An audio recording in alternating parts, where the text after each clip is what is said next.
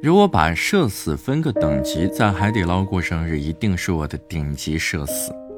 回想年前在海底捞过生日的社死场面，尴尬的是店员主动送上一碗长寿面开始的。这碗面里除了长寿面和蛋之外，还飘着一粒枸杞。随后，远处的三个员工淡定地推出了生日蛋糕车，伴随着熟悉而又陌生的旋律，写着“生日快乐”几个字的牌匾就这么赫然立在了我的后方，惊呆了隔壁桌的小孩。四个人围着我一起拍手，一边唱起了生日快乐歌，跟所有的烦恼说拜拜，跟所有的快乐说嗨嗨。我感受到了极致的尴尬，但我瞟到了海底捞四位员工目光里闪过的一丝无奈。打工人何苦为难打工人？极致服务一向是人们吃海底捞的首要原因。在海底捞可以享受极好的服务，从进门到落座，提供无微不至的关怀。海底捞服务员适合那种喜欢乐于助人的那种性格吧。反正我每次去吃饭，好多桌吃的都挺开心的。爱吃海底捞的人会觉得去吃海底捞是一种享受，但海底捞极致服务也因为超过了边界感，从而引起了部分顾客的心理不适。有人说我不爱去海底捞，就是因为他们的服务太让我难受了。不管是一个人还是和朋友吃饭的时候，不喜欢被打扰。也有顾客怀着高预期去的，结果没有得到超出预期的满意服务，失望而归。去吃海底捞，服务太过热情，有点烦。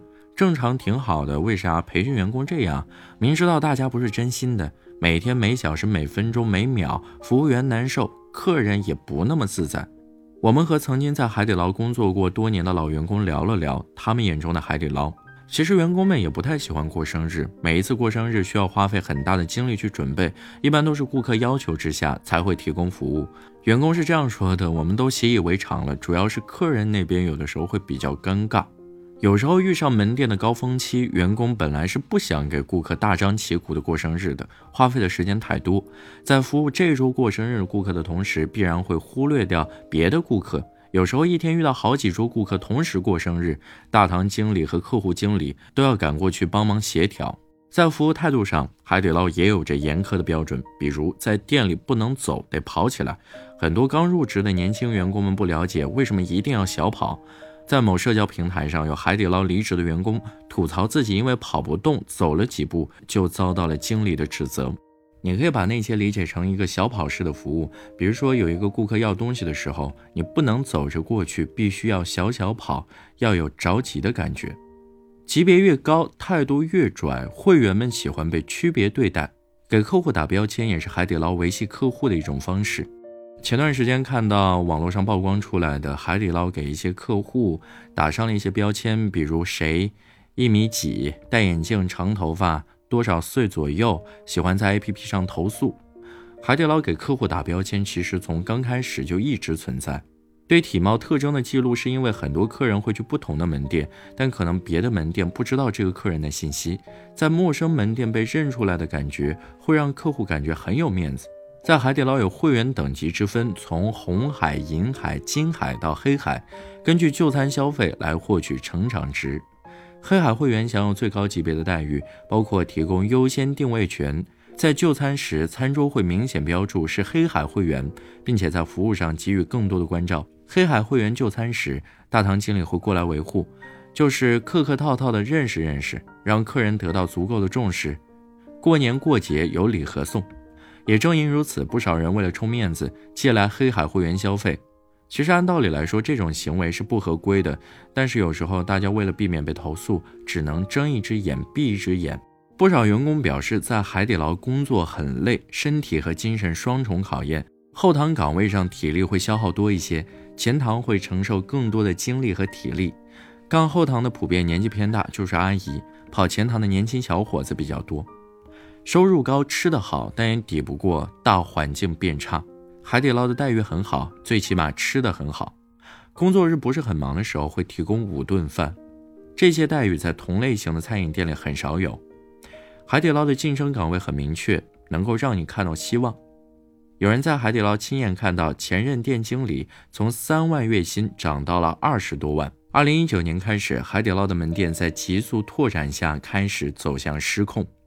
海底捞之所以大规模闭店，内部管理问题脱不了干系。一些门店客户是关系户，所以门店脱节速度会非常的快。经营特别好的门店经理也会被淘汰。别人看你的店的业绩好，肯定会眼红，想方设法的得到你的门店，慢慢的就把你淘汰了。大部分的人在海底捞工作经历都停留在了几个月甚至几天，他们的感受是在海底捞工作太累了。除了员工年轻化和高知化，还有之前多数的门店经理都是晋升上去的，而这两年公司开始从管理层空降门店经理下来，双重夹击下，不少老员工纷纷离职。一直以来，海底捞讲求把员工当人看待。在多数员工的反馈中，在海底捞工作团队氛围很融洽。不忙的时候，大家会做一些小游戏，偶尔还会开个茶话会。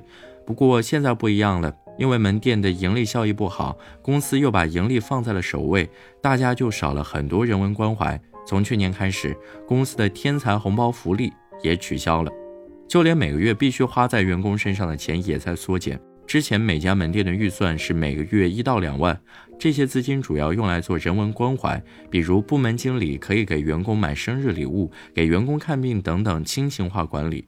现在这笔钱变少了，公司更看重收益了，因为要节约成本。海底捞之前发布称，公司在二零二一年关闭超三百家门店，最高亏损达到四十五亿，市值一年蒸发三千六百亿港元。海底捞创始人张勇曾反思过自己的错误，他承认自己疯狂的扩张行为是盲目自信。张勇曾说过，未来海底捞有两种死法：一是食品安全问题一旦发生，海底捞明天可能就会关门。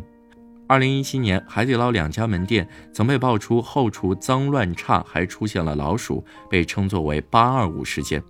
另一种是内部管理问题，如果发生，死亡过程可能持续数月乃至上年。从上市开始，内部管理的问题就已经慢慢的开始显现了。好了，这就是今天的节目。联系我，欢迎找到那个大家都在使用的绿色 logo 聊天软件。我的个人账号是主播程浩这四个字的全部拼音。我在朋友圈等你。感谢你的收听，我们下期再见。